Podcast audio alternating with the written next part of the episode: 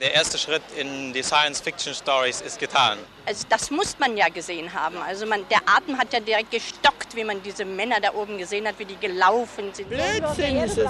Wir haben so viel Elend auf der Welt und Krankheit und arme Leute sollen das Geld lieber dafür verwenden. Nee, nee, nee, lieber nach Mallorca drei Wochen oder vier Wochen. Und das soll mir einer schenken. Ja, ich hab die ganze Nacht vom Fernsehapparat jetzt und ich komme mal selber schon vor, als wenn ich hinterm Mond lebe. Ein kleiner Schritt für einen Menschen, ein großer für die Menschheit. Am 21.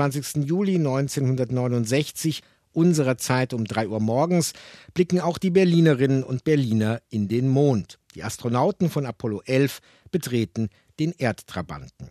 Mein Name ist Harald Asel. Willkommen zu Berlin Schicksalsjahre einer Stadt. Eine Chronik in 30 Folgen vom Mauerbau bis zur Wiedervereinigung. In Ostberlin versuchen die Kommentatoren, die Weltraum-Euphorie vom Klassenstandpunkt aus zu differenzieren. In Westberlin ist das Amerika-Haus beim Public Viewing überfüllt. Das ist übrigens kein Event, es gibt einfach noch zu viele Menschen, die keinen Fernseher haben. Auf der Erde, davon erzählt unsere heutige Folge, gibt es noch genügend Verkehrsprobleme, übrigens auch zwischenmenschlicher Art.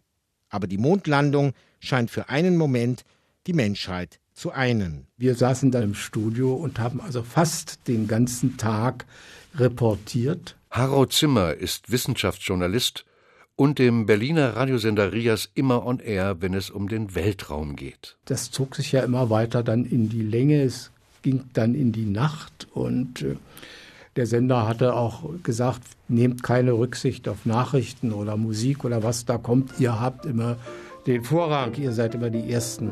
Einst werden wir dran denken, wie wir die Wege bahnten, dass niemals Menschen vor uns die Sterne nah gesehen. Eigentlich sah ja Science Fiction anders und häufig schöner aus, als die brutale Realität dort oben ist. Die Rakete geht auf Reisen und wir grüßen unsere Republik zum 20. Jahrestag mit dem Gruß der jungen Pioniere für Frieden und Sozialismus. Seid bereit! Ja. Man war sich des historischen Schritts nicht bewusst. Der Schauspieler Jecki Schwarz blickt eher nüchtern auf die Weltraum-Euphorie. Es war schon aufregend, aber nur nicht. Nee, so nicht. Man hat das gesehen und sagt, guck an, Mensch. Ja, toll. Bis jetzt führt der Flughafen Tegel nur ein Schattendasein, weit ab vom großen Luftverkehr. Berlin-Besucher, die diesen Flughafen zum ersten Mal sehen, glauben, sie seien in der Provinz gelandet, vom hektischen Betrieb Tempelhofs ist hier nichts zu spüren. Das soll sich ändern. Grundsteinlegung für das neue Terminal des Flughafens Tegel im französischen Sektor. Dort ist eine überraschende Architektur zu bestaunen. Und schon 1969 gibt es die Hoffnung auf Einhaltung des Zeitplans. Im ersten Bauabschnitt soll eine sechseckige Abfertigungshalle mit Parkplätzen ein Hauptgebäude mit Restaurant sowie Einrichtungen für die Luftfrachtabfertigung und die Flugsicherung errichtet werden. Ich wünsche einen unfallfreien Verlauf des Baus und hoffe mir, dass die Planung unwahrscheinlich klappt und der Flugplatz auf die Minute im Jahre 73 ja, in Betrieb gehen kann. Ich habe ja in Babelsberg gearbeitet. Das bedeutet, ich musste mit dem Sputnik zwei Stunden hinfahren. Das bedeutet, meine Tochter musste um 6 Uhr im Vorhort. Wer von Ostberlin nach Potsdam will, der muss um Westberlin herumfahren. Meist mit der Eisenbahn und dem programmatisch Sputnik genannten Zug. Wie Monika Schindler, die als Schnittmeisterin für die DEFA in Babelsberg mit den wichtigsten DDR-Filmregisseuren arbeitet. Wenn man einen verpasst hat, dann musste man eine Stunde warten. Wir haben schon mal gesagt, wenn eine Schneeflocke oder wenn irgendwas ist, hoffentlich kommt der Sputnik. Ne? Die neue Markthalle am Alex, erbaut in knapp neun Monaten, eröffnet um 9.35 Uhr ihre Pforten. In solchen Konsum, wo die ganze Welt drauf guckt, so nah an der Grenze waren öfter Apfelsinen, öfter Bananen, öfter Pfirsiche aus Ungarn und Erdbeeren. Und das ist die Selbstbedienungsabteilung des Konsums. Ankerkassen mit automatischer Geldrückgabe sorgen für eine flotte Kundenabfertigung. Und deswegen sind die alle schon früh morgens mit dem Zug angekommen, haben dann eingekauft und sind wieder weg und haben dann immer gesagt, ach, bei euch in Berlin gibt's alles. Ich sage, ja, so ist es aber auch nicht. In meinem Stadtbezirk ist es auch nicht. Früher war Berlin ein Vorbild in Sauberkeit, aber heute nicht mehr. Das liegt an den Berliner alle selber. An jeden Einzelnen liegt das, ja. So sieht es aus in dem modernen Berlin. In unmittelbarer Nähe neuer Wohnviertel stapelt sich der Müll. Unrat und Dreck, wohin man blickt. Und das nicht irgendwo draußen am Stadtrand, sondern mitten in Steglitz. Müll ist in der öffentlichen Wahrnehmung 1969 noch nicht so sehr ein ökologisches Problem, eher ein ästhetisches.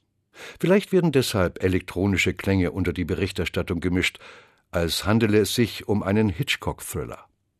Unterdessen macht sich der Wandel des Geschlechterverhältnisses auch in der Arbeitswelt bemerkbar. Berlins Frauen stehen ihren Mann. In keiner Stadt der Bundesrepublik ist der Anteil der Frauen an den Erwerbstätigen so hoch wie hier. 44 Prozent. Unentbehrlich, aber unterbezahlt und benachteiligt.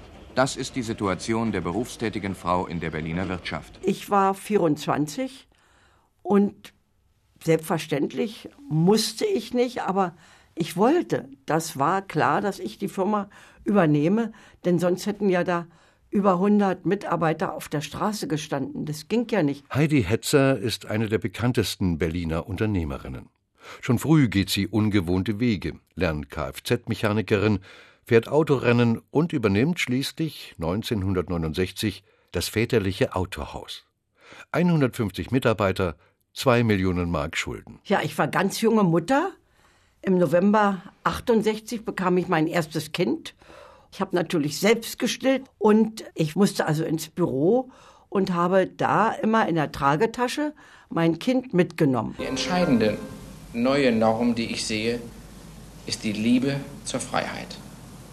Und das Erstaunliche ist ja, dass diesen jungen Menschen dieser Freiheitsdrang weder im Elternhaus, noch in der Schule, noch von der Kirche und schon gar nicht vom Staat eingeimpft worden ist. Der kam mit der und die hatte einen Schlitz im Rock. Bis hier oben. Oh, haben wir geguckt. Kann nicht wahr sein. Das ist ja wie eine Nutte, das geht ja gar nicht. Das war eine Sensation. Wenn Sie hübsche Beine haben, schmale Hüften und sonst noch ein paar Kleinigkeiten, dann könnten auch Sie Go-Go-Girl werden. Das ist ja auch so der Punkt gewesen, dass wir auch so versuchten, alles in Frage zu stellen und aus diesen ganzen Strukturen, diesen autoritären, beengenden Strukturen rauszukommen. Neben den allseits bekannten Personen sind viele andere an den Veränderungen Ende der 60er Jahre beteiligt. Wie Renate Brassat. Die Alleinerziehende jobbt als Kontoristin in einem Büro und gründet einen Kinderladen. Was aber das Problem war an der freien Liebe, wie die Leute in Beziehungen damit umgegangen sind. Es sind einfach auch viele Beziehungen kaputt gegangen dadurch, weil plötzlich die monogame Beziehung komplett in Frage gestellt worden ist und auch abgelehnt wurde. Aber wir hatten ja nichts anderes gelernt. Hier ist der Sender Freies Berlin. Sie hören Nachrichten. 100.000 Mal in 15 Jahren. Meldungen in Telegrammstil, Nachrichten in Kurzform. Ständiger Kampf der Nachrichtenredakteure zwischen Angebot und Sendezeit. Im Schnitt gehen täglich 1000 Fernschreiben mit rund 135.000 Wörtern über den Redaktionstisch. Am 5. März wird Gustav Heinemann mit äußerst knapper Mehrheit im Berliner Reichstag zum dritten Präsidenten der Bundesrepublik Deutschland gewählt. Und zum 100.000. Mal Nachrichten des SFB ausgestrahlt. Eine andere Sendung wird an diesem Tag zwei Jahre alt und in Ost und West gleichermaßen geliebt. Hallo, hey und Kuckuck, hier ist wieder SF Beat. Täglich von 18.30 bis 19.30 auf SFB 2. Die einen wollen Soul-Musik, die anderen wollen Psychedelic-Musik. Laut geht es bei den Beat-Fans zu, sehr laut. Mitunter beträgt der Geräuschpegel in einem Beatlokal 115 Phon. Das entspricht etwa dem Lärm einer startenden Düsenverkehrsmaschine. Wissenschaftler haben festgestellt, Beatmusik schädigt das Gehör. Schuld daran seien die überlauten elektronisch verstärkten Instrumente. 98 Prozent der über 50-Jährigen mögen den Beat nicht. Zwei Drittel der 14- bis 20-Jährigen lieben ihn. Da ich sehr labil bin und ich einmal angefangen hatte, sah ich kaum einen Grund, wieder von dem Zeug loszukommen, erst später. Ein neues Thema macht die Runde. Der zunehmende Konsum von Rauschgift. Für Journalisten ist die Berichterstattung eine Herausforderung, denn wer will sich schon bei illegalen Tätigkeiten beobachten lassen? Eine Chance für junge Reporter Jochen Sprenzel. Ich war ganz stolz, dass ich äh, einen Drogenabhängigen, einen wirklich harmlos Drogenabhängigen, den Sohn eines äh, Besitzers einer Drogeriekette aufgetrieben habe und der mir seine Geschichte erzählt hat, würde heute vollkommen harmlos klingen, was der gesagt hat. Aber damals war das, äh, oh, da ist einer, der hat es genommen und der, und der gibt es auch noch zu. Es ist die Welt der Hippies und Gammler, in der Rauschgift so etwas wie eine ideologische Prestigesache geworden ist. Sie wehren sich erbittert gegen den Staat, der nicht zulassen will, dass sie sich zugrunde richten. Am Sonntag demonstrierten sie vor den Bonhoeffer Heilstätten gegen die Einweisung einiger ihrer Kameraden zu einer Entziehungskur. Sie nennen sich umherschweifende Haschrebellen und machen auf den Oberschulen bei Zwölfjährigen Propaganda für den Genuss von Haschisch. Harmlose Kiffer sind die umherschweifenden Haschrebellen keineswegs. Sie verstehen sich als militante Protestbewegung und planen subversive Aktionen. Trotz der rigiden Kontrollen auf den Transitstrecken gelangen immer wieder Marihuana, aber auch härtere Drogen nach West-Berlin. Und auch über die Mauer wenn man, wie Jecki Schwarz, jemanden von drüben kennt. Und der brachte auch manchmal so ein bisschen ein paar Krümchen Grünafghanen oder irgend so ein Zeug damit. Und ich habe das auch probiert. Und dann haben wir zu Hause bei mir gesessen und dann haben wir uns hier gedreht und geraucht und dann dachte man, merkst du schon was, merkst du schon was? Ich sag, ich merk nichts, ich weiß nicht, ich merk nichts. Vater war mein erster Lehrer, er hat mir viel beigebracht, weil er als ein Spätheimkehrer wusste, wer die Kriege macht. Heute sitzt mein jüngster Bruder als Pilot der NVA hinter seinem Düsenruder und er bleibt zehn Jahre da. Da kam dann auch mal die Anfrage, ob wir nicht ein Lied zu diesem 20. Jahrestag dann machen könnten. Reinhold Andert steht eigentlich vor seinen Abschlussprüfungen als Philosophiestudent an der Humboldt-Universität. Daneben engagiert er sich in der Singebewegung. 1944 geboren, gehört er zur jungen Generation, die dem Staat DDR gegenüber positiv eingestellt ist. Zumindest noch zu diesem Zeitpunkt. Da habe ich mich hingesetzt und reimte ich oder ich zagte die Kommode, also so ein Lied gemacht, was eigentlich ganz gut gereimt war. Ich habe es mir jetzt erst wieder angehört nach äh, wie viel 50 Jahren. Ja, ganz ordentlich, ja. Dank auch dem Genossen Walter für die kluge Politik. Wissenschaft als Machtentfalter, wir entfalten uns gleich mit. Er war natürlich ein ganz cleverer Politiker, ne, der Ulbricht. Viele Witze darüber wurde gemacht über seinen Ausspruch überholen, ohne einzuholen. Das war damals im, im Schwange. Das war für mich als Philosoph natürlich die Grundformel. Wenn ich eine sozialistische Gesellschaft will, dann muss ich nicht einholen, muss ich nicht all den Quatsch der kapitalistischen Warenproduktion nachmachen, was ich sowieso nicht schaffe. Stolz erhebt sich im Zentrum der Hauptstadt der DDR. Dieser Fernseh- und UKW-Turm in gewissem Sinne symbolisiert er die gewaltigen Leistungen unseres werktätigen Volkes beim Aufbau des Sozialismus. Was bleibt von den 60er Jahren im Abstand eines halben Jahrhunderts? Vieles, was uns an Themen in unserer Gesellschaft heute vertraut ist, beginnt dort. Deshalb verwundern uns heute die Antworten in den Straßenumfragen, wenn es um lange Haare geht oder die Rolle von Mann und Frau. Der Blick auf die Vergangenheit wandelt sich dauernd. Fest steht, am Ende des Jahrzehnts ist Berlin in seinen beiden Teilen anders als zu Beginn. Jünger, bunter.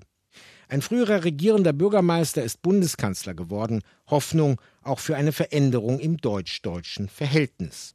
Übrigens ist Ihnen aufgefallen, dass wir in den Schicksalsjahren immer von Ostberlin und Westberlin sprechen?